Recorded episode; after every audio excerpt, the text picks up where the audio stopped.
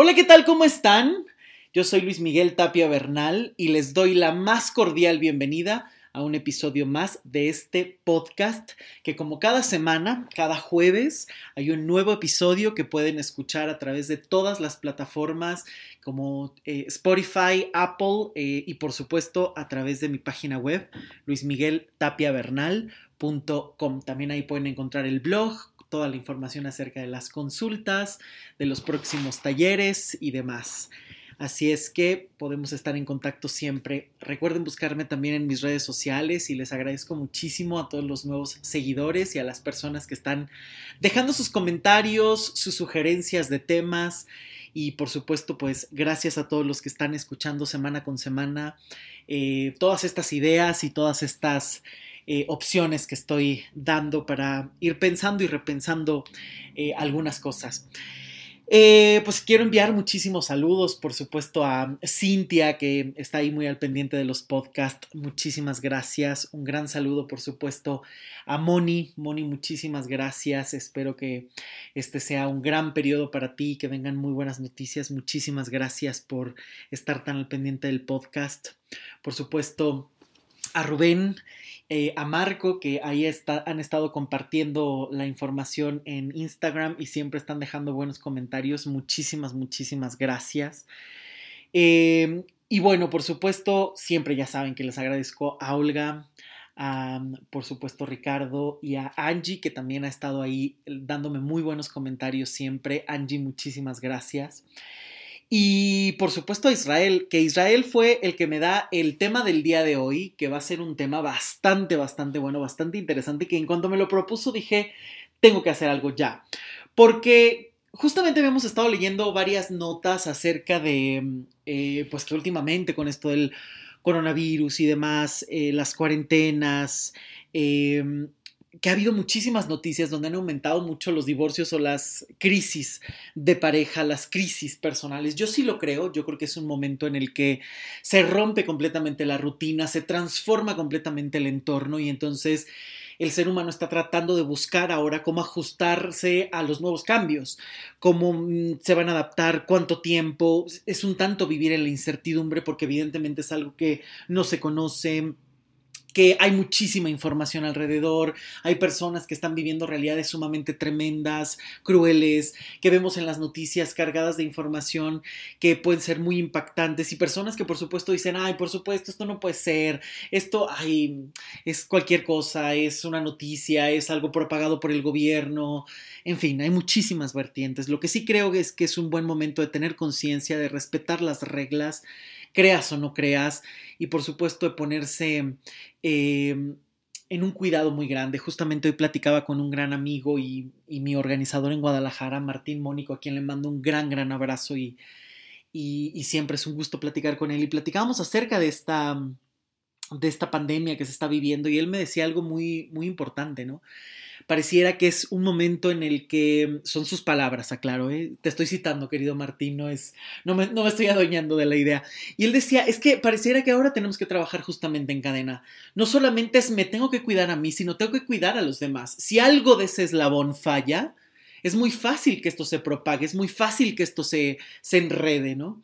Es me cuido, me mantengo en casa, lo más que se puede, evidentemente y como lo dije en el podcast pasado, hay muchísimas personas que tienen que seguir saliendo a trabajar por cualquier cosa, porque su empresa lo necesita, porque están haciendo cosas fundamentales en sus áreas de trabajo que no pueden interrumpir, eh, por cuestiones económicas, qué sé yo.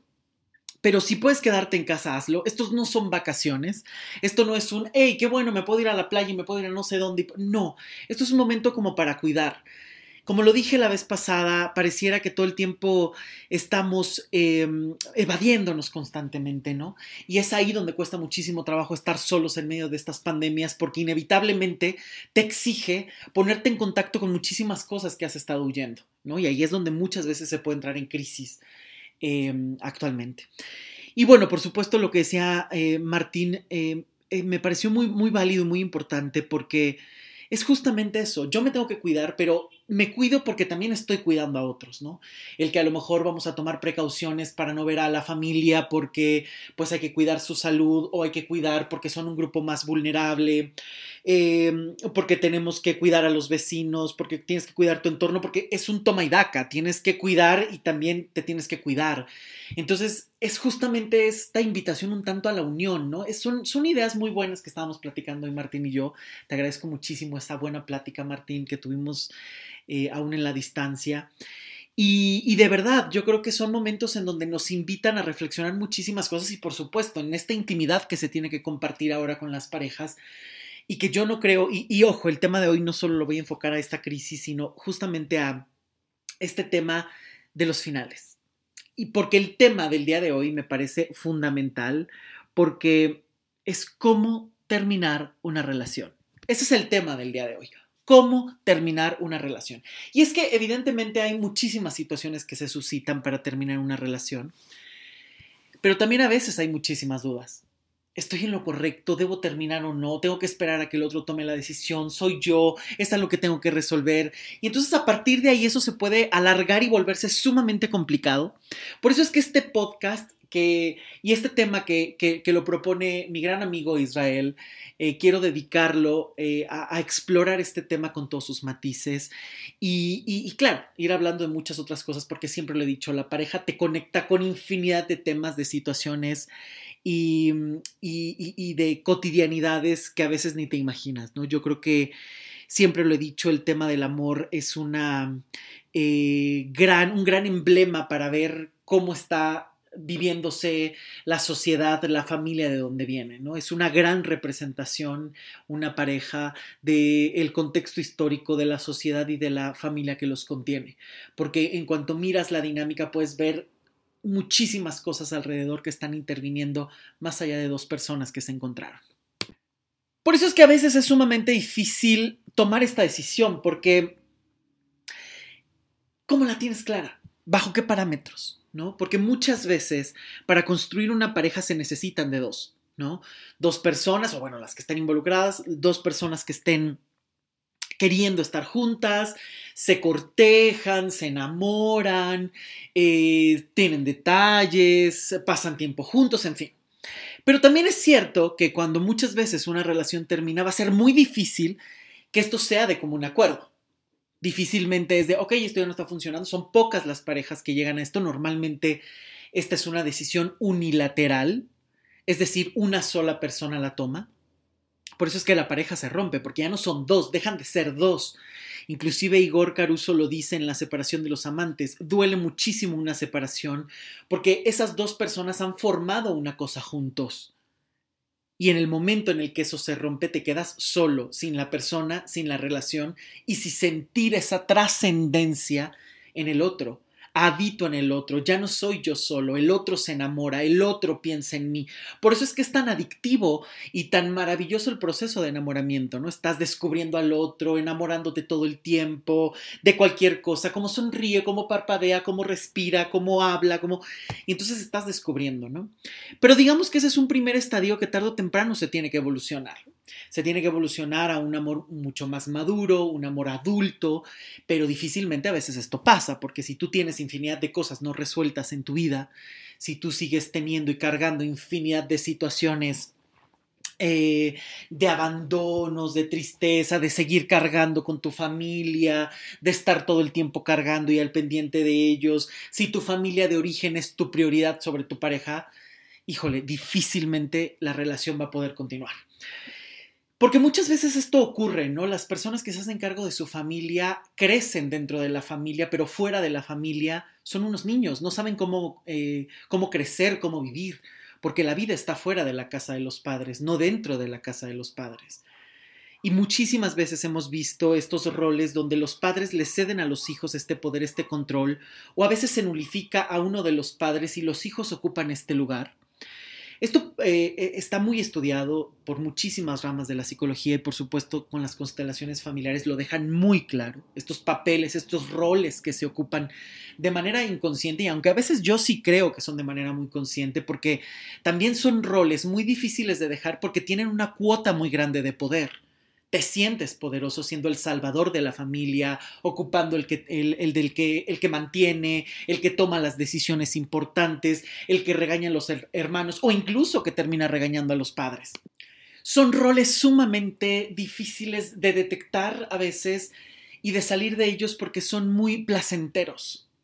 Son roles muy placenteros, muy agradables, porque te reportan muchísimos beneficios.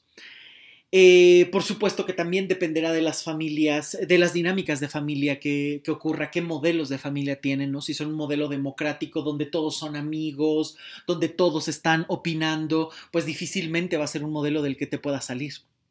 No puede salir de un modelo democrático. ¿No? Porque evidentemente es como la Cámara de Diputados, todos están juntos ahí y todos necesitan de todos para poder votar. Por lo tanto, si tú eres amigo de tus hijos, si tú eres amigo de tus padres, de entrada no hay jerarquía y de entrada a veces es difícil salirse de esas dinámicas, ¿no? Los padres no pueden ser amigos de los hijos, son padres, no amigos son roles distintos.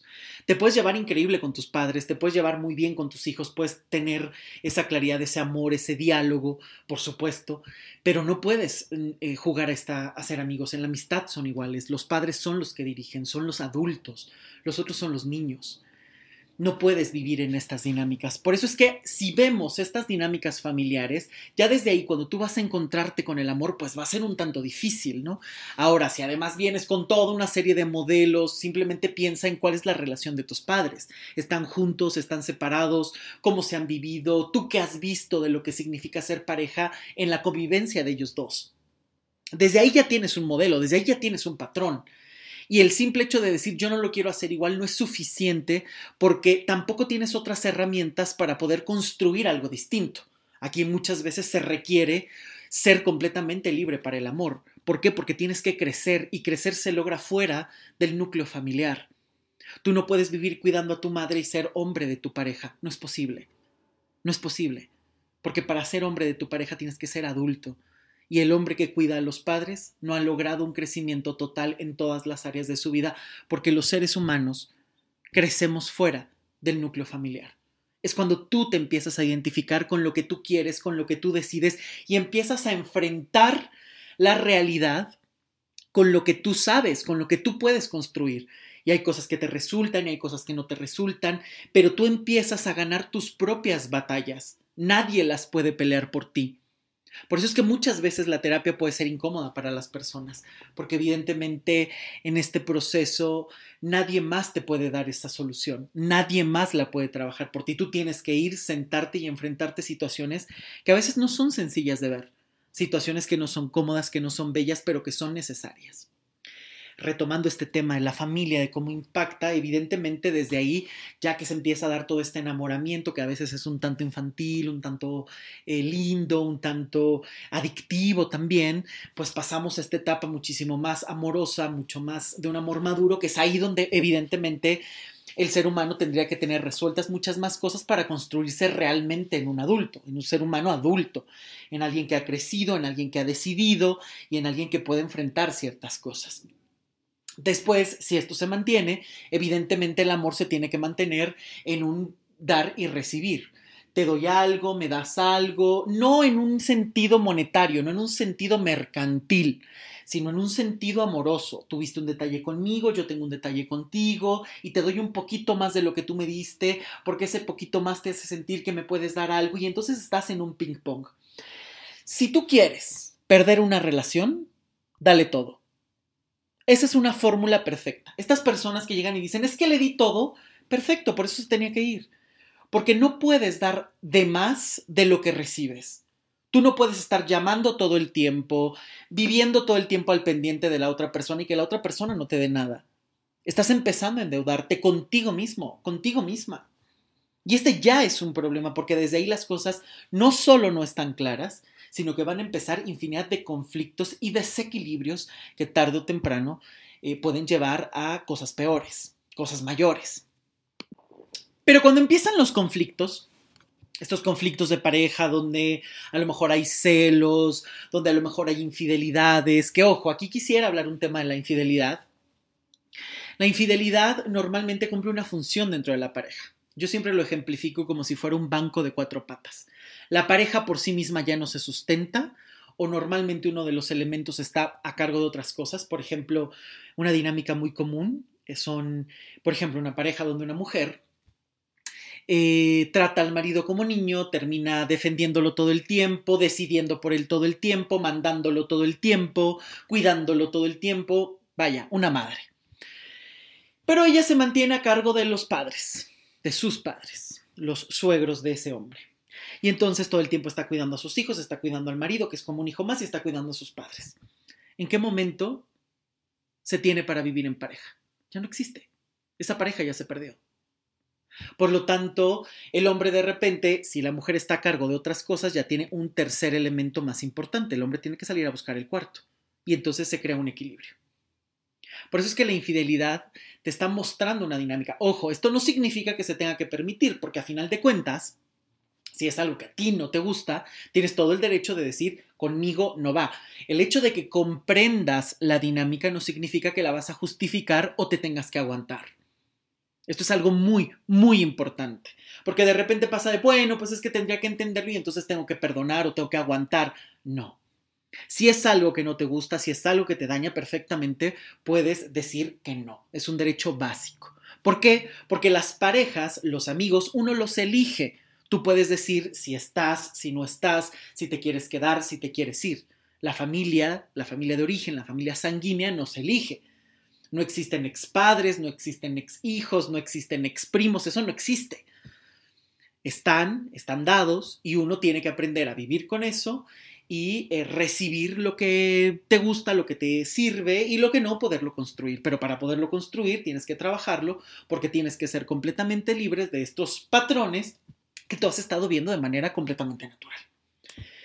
Pero cuando están los conflictos en la pareja constantemente y entonces puede haber celos, puede haber eh, infidelidades, puede haber simplemente faltas de comunicación, por supuesto ya ni qué decir de las cuestiones de violencia que jamás deben de ser permitidas bajo ninguna circunstancia, esto es algo muy importante. Eh, de repente empiezan a haber una serie de conflictos, la relación puede empezar en un meollo del asunto bastante complicado porque ya no saben a veces cómo eh, negociar, a dónde llegar, a lo mejor ya hay muchísimo hartazgo, a lo mejor simplemente no estás recibiendo lo que tú quieres. Algo ocurre y no sabes si vas a continuar o no. Y entonces aquí es donde surge la primera duda, ¿no?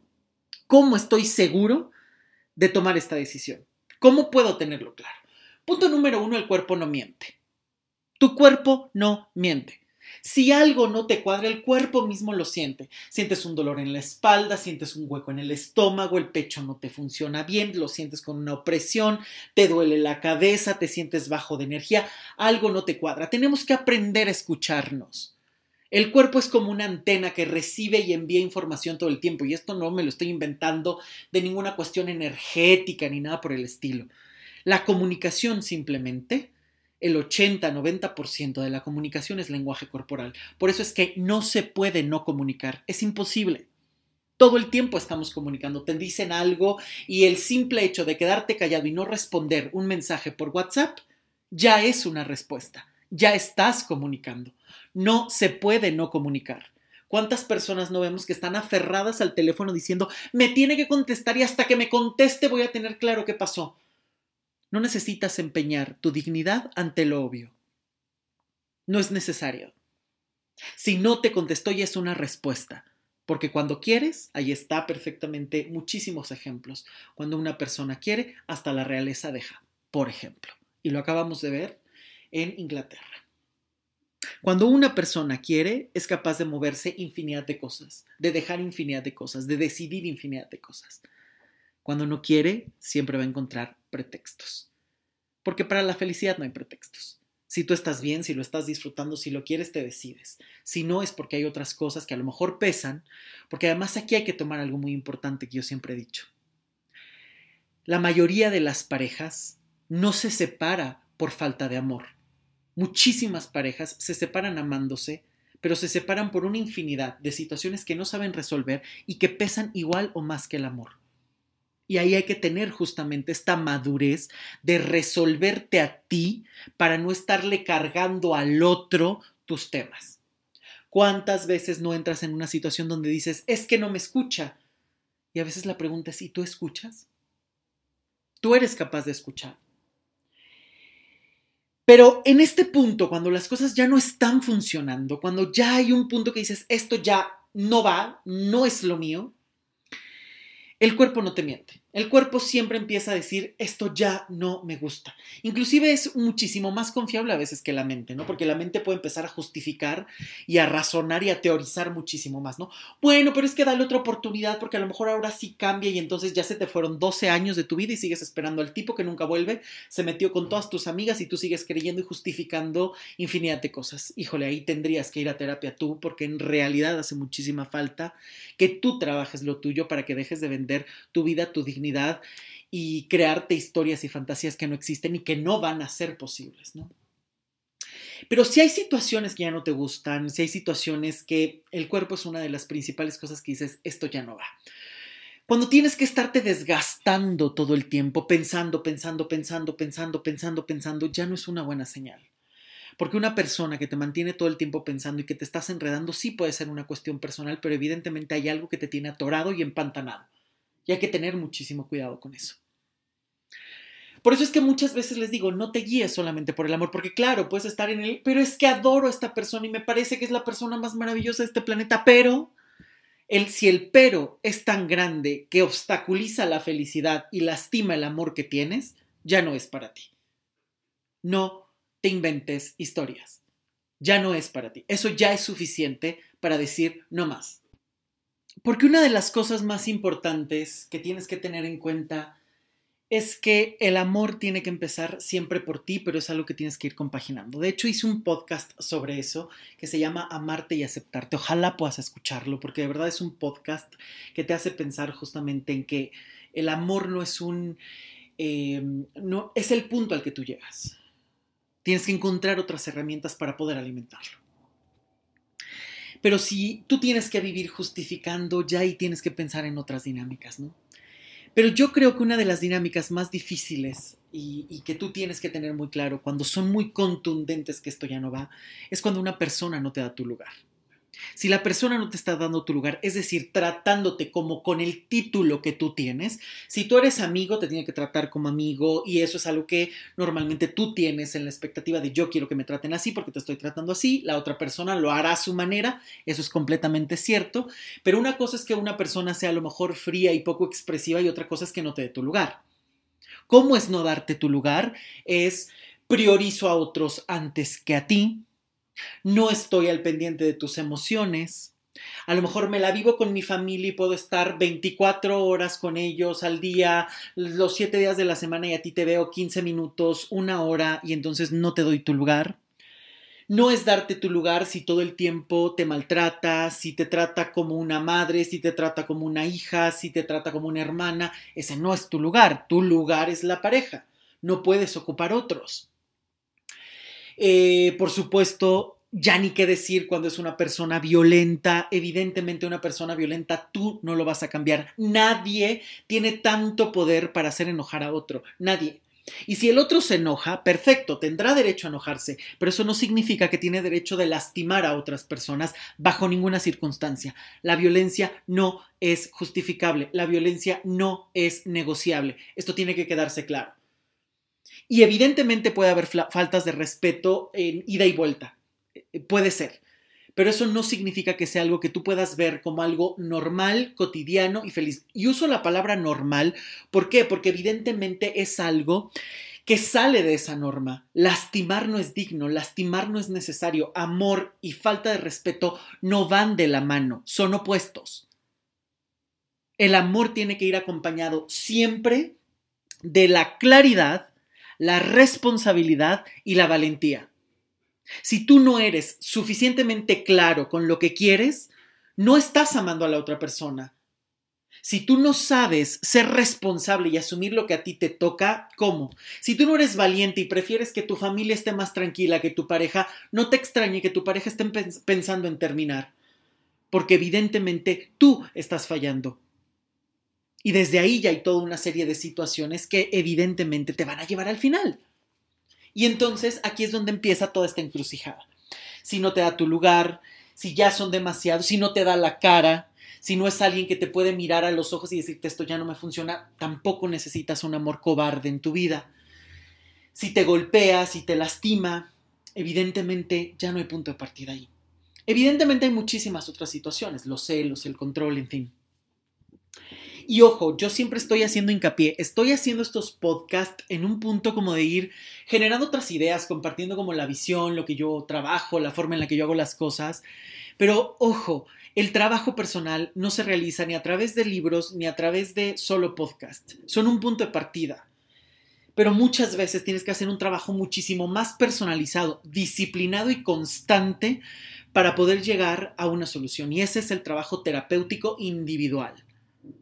Entonces, no huyas, ¿no? Porque aquí son tips, son elementos, pero tarde o temprano también lo ideal es que tú lo trabajes para que tú estés muchísimo más libre y también estés mucho más claro, ¿no? Porque también es cierto que hay muchísimas relaciones de pareja que están en un caos tremendo que lo que hace falta es un buen trabajo para que aprendan a comunicarse, para que aprendan a darse su lugar y a lo mejor con eso es suficiente.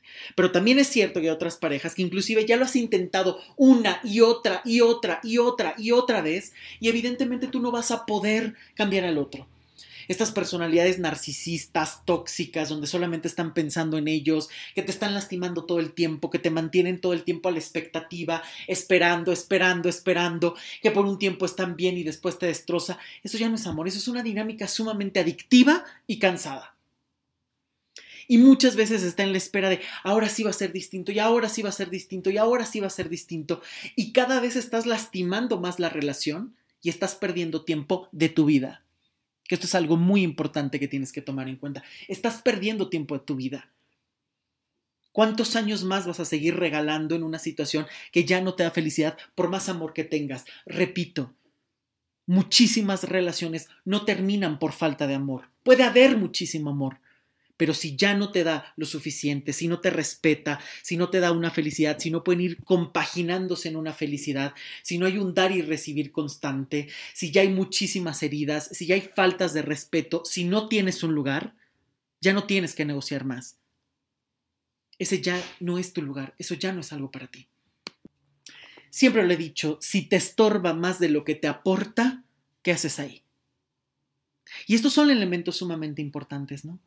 No se pueden permitir. Ahora, si ya estás como en estos puntos donde dices, híjole, esta persona ya no me da, ahora cómo lo comunico, ¿no? Porque aquí obviamente empieza otras dinámicas. Puede ser que a lo mejor tú tengas clara la decisión, pero te cuesta muchísimo trabajo comunicárselo al otro porque todavía tienes la esperanza de que el otro cambie, se ilumine y se dé cuenta, aunque todas sus acciones te están corroborando lo mismo, que no te da tu lugar, que no eres lo más importante, que es más importante su familia su trabajo que tú, los amigos, las infidelidades, lo que sea que sea más importante que tú, e, evidentemente ya ahí la cosa está completamente desorientada. Ojo, y más si tú le estás cediendo un lugar. Porque también aquí habría que pensar, ¿no? Evidentemente tú le estás creando toda la expectativa, estás esperando todo el tiempo y no recibes, ya tendrías que pensar más bien en el movimiento más que en la espera porque muchísimas veces esto también ocurre, ¿no? Hay personas que dicen, híjole, pero es que yo, él no me da un lugar y tú se lo das. Si tú lo estás tratando como pareja, si todo el tiempo estás buscando a ver cuándo lo ves, creando estos espacios para verse, teniendo detalles y no recibes lo mismo, por más mágico que sean los 15 minutos que se dedican, no eres su prioridad. Que te quede claro. Por lo tanto, em, ya a veces te puede ocurrir justamente, híjole, yo ya tengo muy clara esta situación, pero me da lástima comunicárselo también, porque no solamente tengo esperanza, sino a lo mejor me da muchísima tristeza porque pobrecito, pobrecita, está pasando por una situación súper difícil y entonces, inclusive aunque una persona esté en una situación muy difícil, si tú ya no puedes acompañarla, lo más honesto es decir que no. Y muchas veces es muy importante decirlo tal cual. Evidentemente, nunca es fácil, y esto es algo que tenemos que tener muy claro, nunca es fácil comunicar un final. A nadie le gusta, y más si quisiste a la otra persona y viviste cosas muy lindas, y a lo mejor si nadie te está esperando y demás, es muy difícil ponerle punto final a algo, porque todavía a veces hay esperanza, porque todavía hay muchísimos sentimientos, y entonces dices, híjole, evidentemente es muy difícil ponerle punto final, y temo que la otra persona se lastime, o salga muy lastimada. Pero tú no puedes ser juez y parte. Tú no puedes ser el golpe y la medicina. Tú no puedes ser la enfermedad y el alivio. No puedes serlo.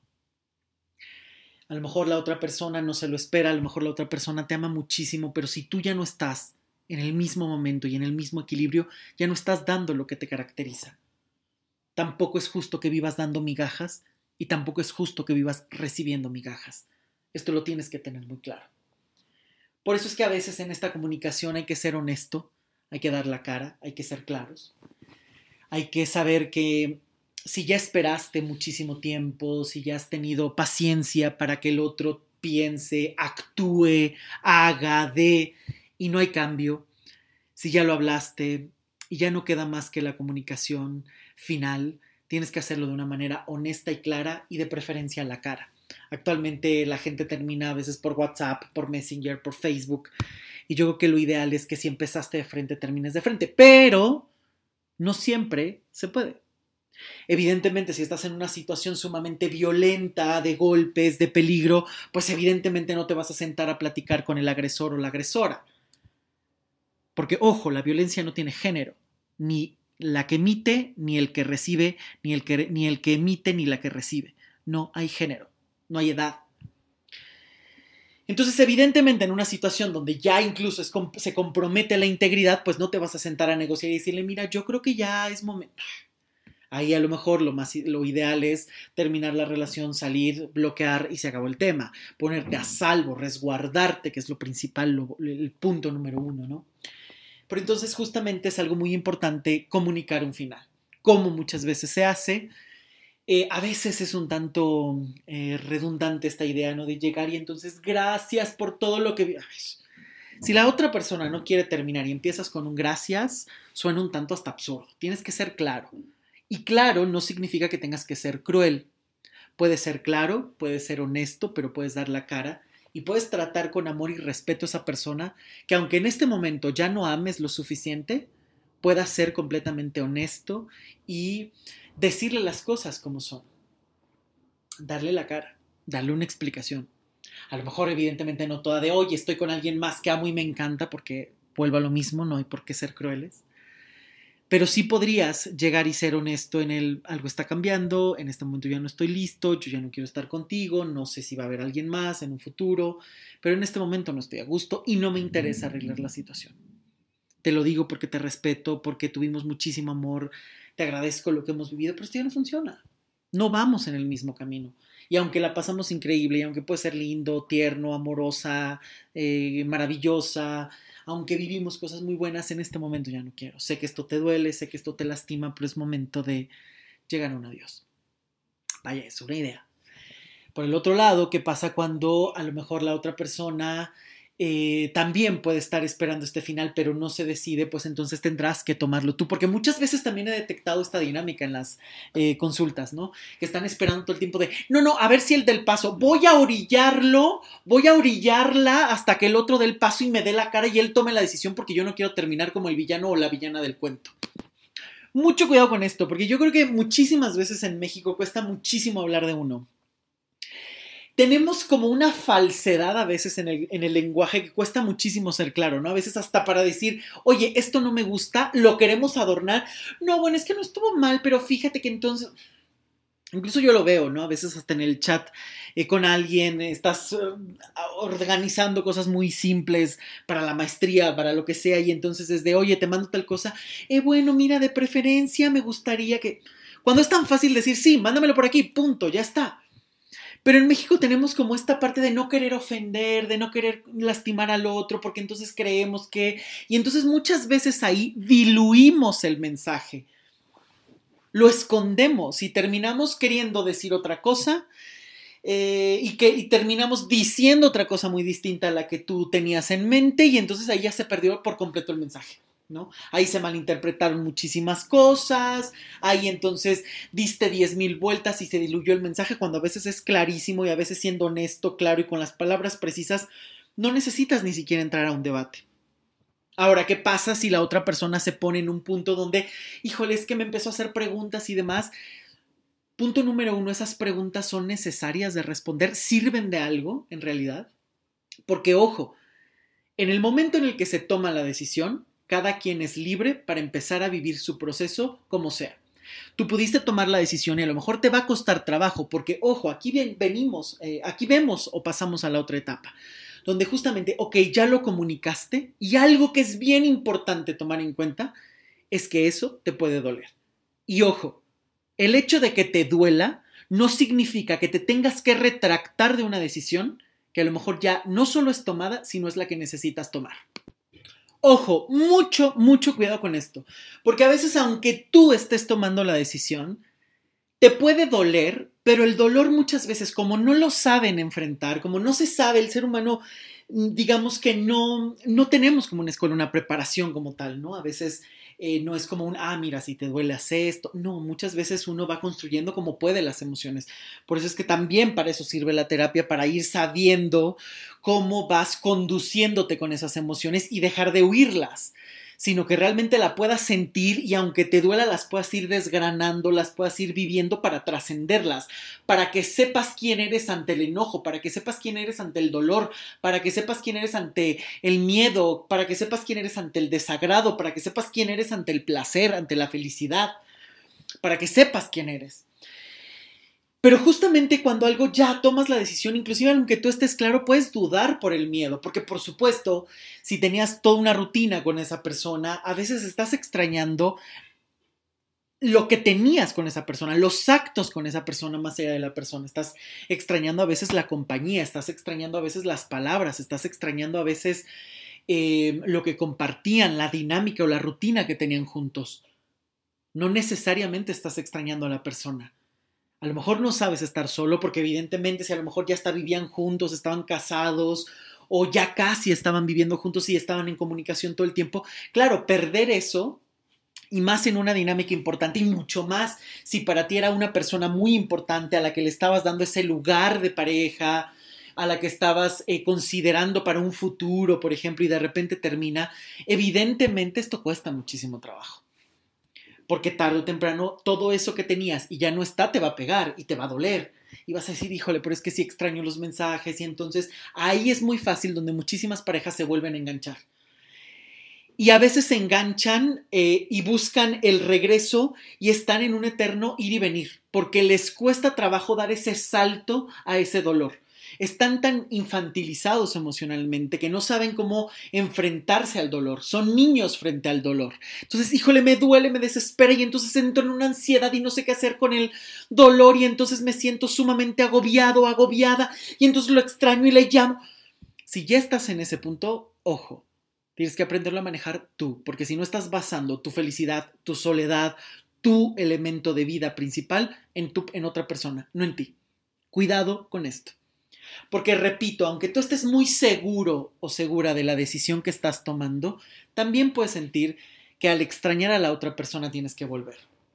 Ahora, ¿qué es lo que pasa si a ti te dijeron muchas veces, yo ya no quiero estar, y, entonces tú te quedas con este dolor? Evidentemente la persona, eh, en el mejor de los casos que te hayan comunicado el de frente, ahora voy al otro tema, al otro caso, pero el mejor en, la, mejor situación donde te han comunicado el sabes que ya no quiero estar contigo, bla, bla, tú te rompiste el corazón, muchas veces dice la persona a la que están terminando, déjame intentarlo. Punto número uno, ya tuviste muchísimo tiempo para intentarlo. Ya llevaban varios tiempos de relación y eso no ha funcionado y si el otro ya decidió, ya decidió. Ahora, siempre está el, pero es que a lo mejor estaba dudoso también llega a ocurrir la otra dinámica de es que fue infiel porque la otra persona se metió. A ver, la otra persona se habrá metido lo que tú quieras, pero el que le abrió la puerta fue tu pareja, que te quede claro. Yo nunca, nunca he entendido estas dinámicas tan destructivas que se da, por ejemplo, a veces no estoy, no estoy diciendo que solamente sea entre mujeres, pero pasa muchísimo, ¿no? Donde la esposa o la novia va y se pelea con la amante y entonces están desbaratándose por un hombre cuando dices, a ver, tu novio, el que amas e idolatras, tu esposo, es el que se metió con la otra, es el que le abrió la puerta a la otra, es el que se bajó el cierre. La otra, si haya querido, si él no hubiera querido, no se da. No se da, porque tentaciones pueden tener cualquiera, hasta tú, pero tú eliges no hacerlo. Entonces hay que poner las cosas en perspectiva, porque entonces ahí vuelves a defender lo indefendible. Pero en ese punto, cuando tu pareja ya te comunica, te enteras que está con alguien más, la situación que sea, y tú decides ya no, evidentemente hay un dolor brusquísimo en ti porque tu mundo se derrumba, eh, porque evidentemente te sientes sin trascendencia en el otro, porque te sientes flotando en el aire, porque peor aún si has dependido económica y emocionalmente de esa persona, es aún peor, porque obviamente tú nunca has construido nada para ti, entonces estás completamente solo o sola, y entonces es, no me sé manejar, dependo económicamente de otro, no sé dónde ir, el otro tomaba las decisiones, y entonces a partir de ahí es, ¿qué hago? ¿Qué hago? Y evidentemente es un dolor brutal, porque es un dolor que tú tienes que trascender. Ojo, esto es algo bien importante, porque muchas veces hay muchísimas personas que prefieren empeñar la dignidad con tal de seguir manteniendo pequeños privilegios haciéndose de la vista gorda en situaciones que te vienen lastimando de muchísimo tiempo atrás con tal de no perder pequeñas seguridades. Y déjame decirte, entonces eso ya no es amor, es dependencia porque necesitas de otro para vivir, para que te dé una estabilidad económica, para que te dé una, em, un, apoyo, para que te dé una guía. Por eso es tan importante que, la, que cada ser humano construya la libertad, la libertad de los modelos de su familia, la libertad de pensamiento y la libertad e independencia económica. Los hijos que todo el tiempo están apoyando a la familia o que dependen todo el tiempo de la familia, tarde o temprano terminan convertidos en inútiles. Porque si la familia te da todo, ¿en qué momento puedes construir lo tuyo? Y si tú vives dándole todo el tiempo a la familia, entonces tu prioridad está en el pasado, no en el futuro, no en el presente. Ahora, evidentemente hay casos difíciles, ¿no? Donde la familia a lo mejor por alguna cuestión económicamente, vaya, son casos especiales, donde realmente es difícil que puedas tener completo. Y aún ahí puedes construir una independencia a tu manera si sabes cómo no engancharte emocionalmente, si sabes cómo construir tu vida, si sabes dar lo justo. Ok, puedo dar económicamente algo, lo doy, yo construyo mi vida, mis papás a lo mejor no están de acuerdo con ciertas situaciones, entonces los limito, yo hago mi vida, aprueban algunas cosas, qué maravilla, pero no... Tenemos que romper esta idea de cuento de Disney, que los papás tienen que aceptar todo y avalar todo a los hijos. A ver, los padres, antes que ser padres, son seres humanos que también fueron hijos Y tienen sus propias historias. Deja de ser tan injusto con tus padres. Ellos te dieron lo que pudieron. Te dieron lo que supieron y a veces te dieron más de lo que les dieron a ellos. Y si esto no lo puedes ver, perfecto, no lo veas, pero tampoco vivas exigiendo, porque yo siempre creo que ya llegan ciertas edades en que el ser humano suena ridículo, justificando todos sus traumas por algo que ocurrió en la infancia. Perdón, pero ya no eres ese niño, ya no eres esa niña tarde o temprano te has convertido en un adulto que te puedes hacer cargo de ti mismo, de lo que te duele, de lo que te incomoda y de lo que te lastima. Los padres no te van a dar la respuesta. Los padres ya dieron lo que pudieron, te guste o no. Tenemos que dejar este cuento Disney de algún día los padres van a aceptar y amar y hacer todo lo que... Y entonces yo voy a hacer todo para que mis padres me acepten. Y ahí se te va a ir la vida. Ahí se te van a ir las oportunidades. Porque evidentemente los padres son importantes, sí, pero quien decide en tu vida eres tú y hay que ver dónde se reduce el sufrimiento, en qué puntos lo puedes reducir. Por eso es que cuando llega alguien y te termina es muy difícil porque estás invadido con muchísimas ideas. Vienes a lo mejor cargando toda una serie de heridas y entonces evidentemente si se va tu pareja, sientes que otra vez te vuelves a quedar huérfano porque te reabre la herida de cuando tu padre te abandonó o tu madre no estuvo, lo que sea. Y entonces ahí estás todo el tiempo, todo el tiempo, todo el tiempo metido en una dinámica que te reabre otras. Por eso es tan importante que te trabajes siempre. Y cuando llegas a una persona y tú has dependido tanto, eh, tú tienes que crear una independencia, porque una persona independiente empieza en lo emocional, en lo intelectual y en lo económico. Por eso es tan importante. Porque si tú sigues dependiendo de alguien, difícilmente vas a poder tomar tus propias decisiones, porque siempre vas a ser el niño que está pidiendo permiso y dinero para poder salir a la fiesta. Ojo con esto y cuidado con esto, porque también muchísimas relaciones no terminan por estas dependencias, por estos acuerdos, por estas lástimas que se generan. Yo creo que de los peores sentimientos que alguien puede generar es lástima y esto perfectamente lo puedes interrumpir tú porque cada persona es dueña de su vida, de sus emociones y de, sus decisiones, incluso aunque la otra persona no te dé la cara, aunque la otra persona no decida. Tú puedes decidir aún con la incertidumbre que el otro te genera, porque si esa incertidumbre no te gusta, perfectamente tú puedes llegar a un punto pero para eso tienes que solucionar infinidad de cosas en ti. Porque no necesitas que todo sea de común acuerdo. No necesitas que la otra persona te haya dado la cara. Puede ser muy cobarde, te puede enojar, te puede doler que el otro no te dé la cara. Pero aún con eso puedes decidir y moverte. Aún con eso puedes usarlo de escalón para pisar y salir. Ese puede ser el tocar fondo para llegar a otro punto. Y esto es algo bien importante. Porque evidentemente si tú ya no quieres terminar la, si tú ya no quieres seguir la relación y la terminas y das la cara, evidentemente es difícil. Es difícil el, dar la cara, es difícil articular un, un, discurso que vuelva a lo mismo, tiene que ser claro. A veces estos rodeos solo hacen que se pierdan los mensajes. Y cuando a ti te toca ser al que terminan y que no quieres terminar, a veces se busca el voy a intentarlo. Y si el otro de verdad ya no quiere, y ya le pareces desagradable cualquier cosa que hagas, solamente va a aumentar ese desagrado en el otro. Ahí es cuando digo, no empeñes tu dignidad. Puede ser muy difícil, puedes a lo mejor preguntar realmente no hay solución, no hay intento y muchas veces y muchas veces esto lo puedes saber porque ojo, a lo mejor ya te están comunicando algo de una relación que ya han terminado una y mil veces que simplemente están esperando a tomar la decisión definitiva.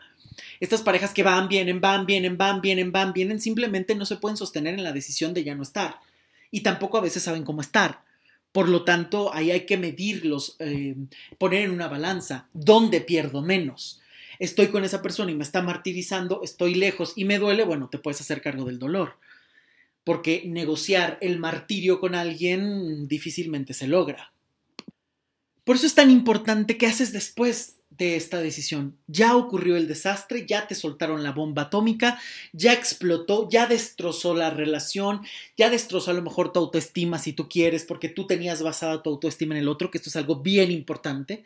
La autoestima no es algo que otro te otorga. La autoestima es algo que tú construyes con base a lo que tú logras tú logras manejar tus emociones, te vuelves dueño de ti. Tú empiezas a ser independiente económicamente, empiezas a saber qué es lo que puedes hacer y lo controlas. Tú eh, consigues un título universitario, entonces tú sientes que tú lo puedes lograr y que puedes continuar aprendiendo, tú haces lo que te apasiona y te gusta, tú defiendes incluso sobre tu familia, los amigos o quien sea tus propios ideales, te vuelves independiente.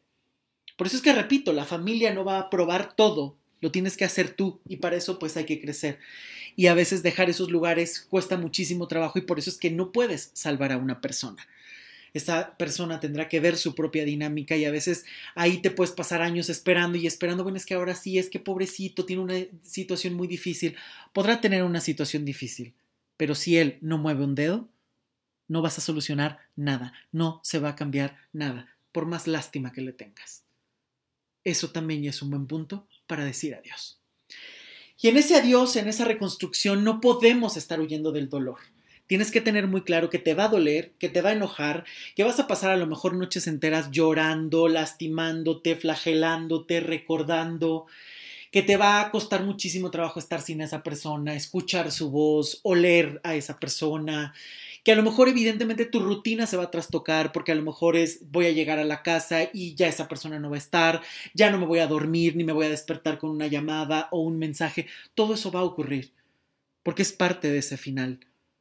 Pero entonces ahí es donde tú vas a decidir si le vas a guardar el luto a alguien eternamente si vas a evadirte y vas a ponerte con el primero que pase y a ver qué ocurre y a evadir ese dolor y hacer como si nada hubiera pasado, aunque después se te acumulen todas las heridas y te lleguen de golpe, o vas por primera vez a reconstruir tu vida.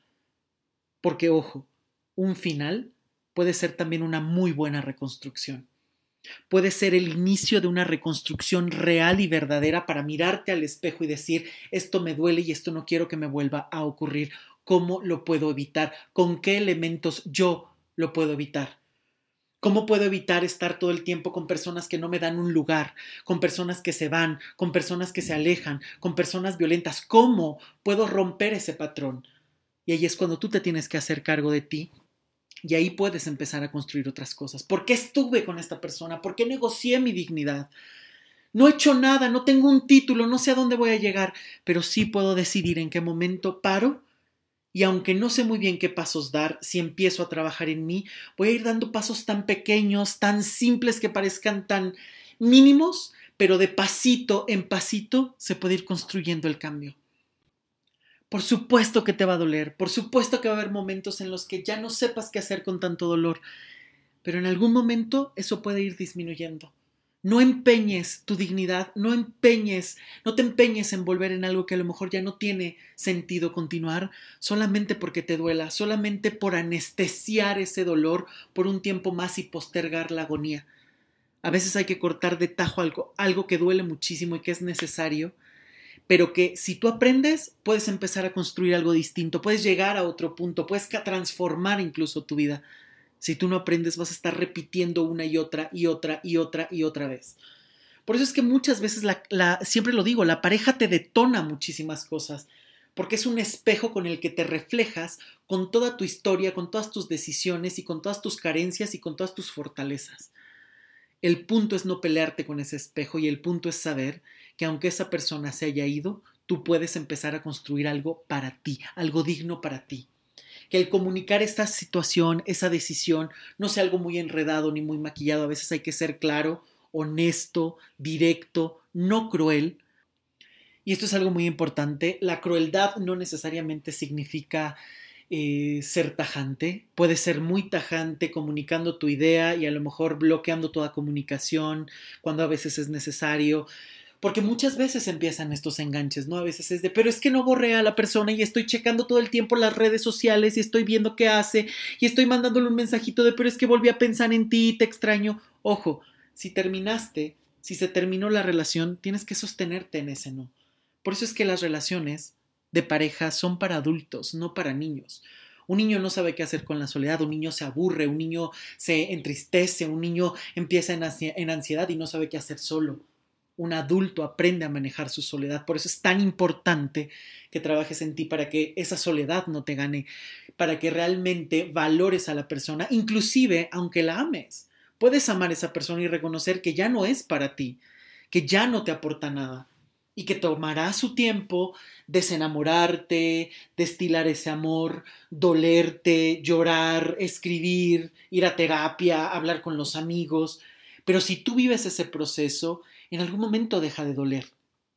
En algún momento pasa. El dolor no es eterno, nada es eterno, nada es permanente. Tarde o temprano ese dolor pasa, tarde o temprano esa angustia disminuye, tarde o temprano él lo pude haber hecho distinto, se puede convertir en aprendizaje, pero ojo, deja de creer que el tiempo lo cura todo, porque el tiempo no cura nada. Tú haces que el tiempo tome sentido con lo que actúas, con lo que aprendes, con lo que decides, con lo que desechas, con lo que dejas entrar a tu vida. Tú lo haces, no el tiempo. Puedes pasar 20 años odiando a alguien, puedes pasar 30 años esperando a alguien, puedes pasar 10 años llorándole a alguien. Por eso es que el tiempo no cambia nada, el tiempo no cura nada. A lo mejor el tiempo te cambia porque, bueno, te pasan los años y las arrugas llegan, pero eh, no cura nada. Te curas tú si haces algo, te curas tú si te mueves, te curas tú si haces algo por ti. Porque toda, toda ruptura de pareja tarde o temprano te puede llevar a una reconstrucción, tarde o temprano te puede llevar a reconstruir tu vida, a saber qué quieres, aprender, pero ese es un camino que trazas. Porque muchísimas veces cuando acabas de terminar una relación, las personas te están diciendo infinidad de cosas. Échale ganas, tú puedes, no llores, basta. Si necesitas, llora. Si no lo necesitas, tampoco te tienes que estar picando los ojos para decir, tengo que llorar. A veces una relación ya llevaba tanto tiempo mal que a lo mejor ya te empezaste a despedir dentro de la relación y en cuanto te liberaste es el momento en el que empiezas a vivir y respirar por primera vez y a conocer quién eres ya sin esa carga y a dejar de aparentar u ocupar un lugar que ya no tenías, que ya no te correspondía y que solamente era de manera legal o que solamente era en apariencia para ti o para los demás.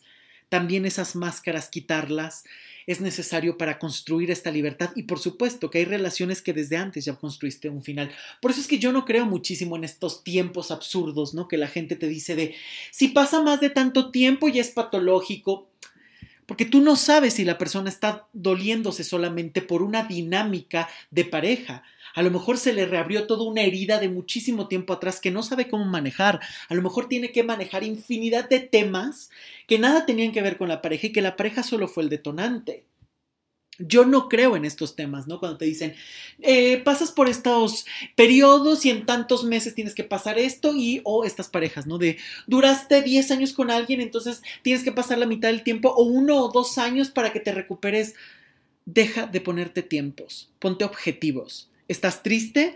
Tu objetivo no puede ser simplemente dejar de estar triste, es cómo vas a canalizar ese dolor te enoja, cómo vas a, canalizar ese enojo, cómo lo vas a manejar, porque eso te corresponde a ti, repito, y esto no me voy a cansar de decirlo, porque muchísimas veces es, pero es que el otro se llevó, pero es que el otro era mi vida, era tu vida porque tú lo pusiste ahí, porque era el centro que tú decidiste, tú lo pusiste ahí.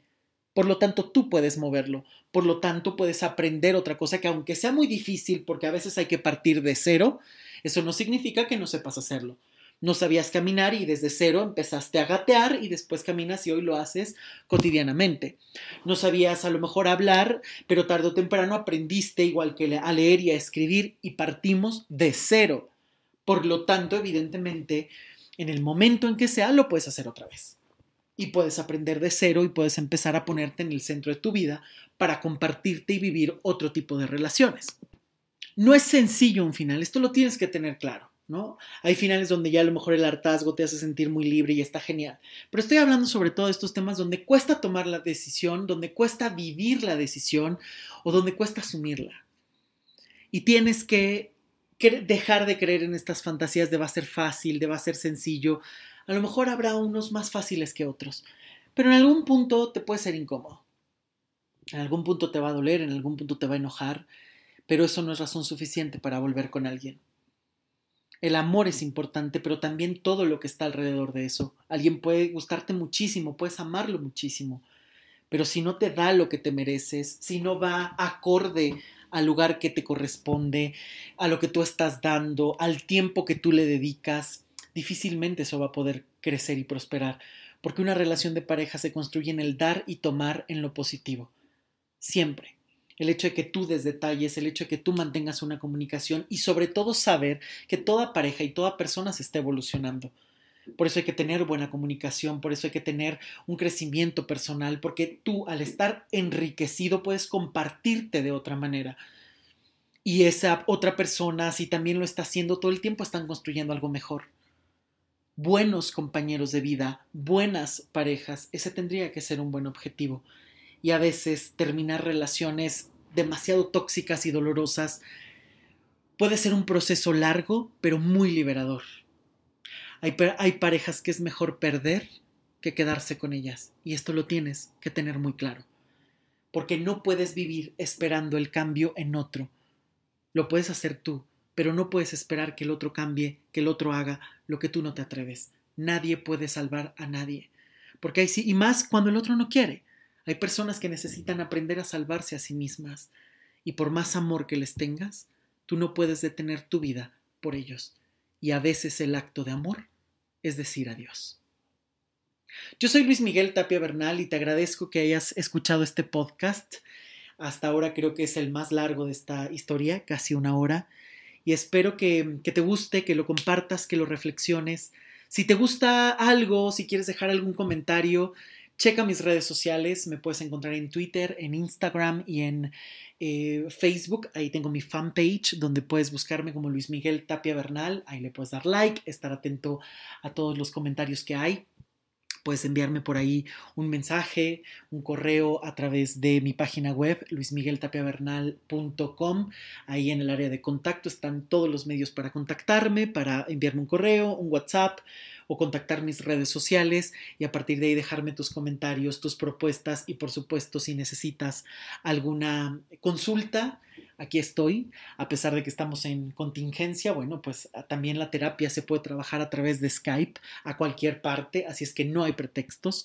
Cuando uno quiere trabajar en uno mismo, sobran eh, las opciones y eso solamente a ti te toca de eh, asumirlas, entonces no hay pretexto. Así estemos en contingencia, si estés en otra ciudad, por Skype todo se puede o por cualquier eh, red social, eso ya lo se puede ir eh, concretando.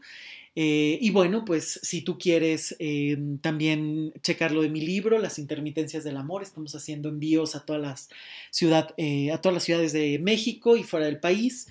Es un libro con 37 historias de amor, donde justamente hablo de todos estos matices del amor, las reconstrucciones, los aciertos y los errores a través de historias de personas que cuentan sus historias y que he tratado de reflejar muchísimas dinámicas a través de ellos.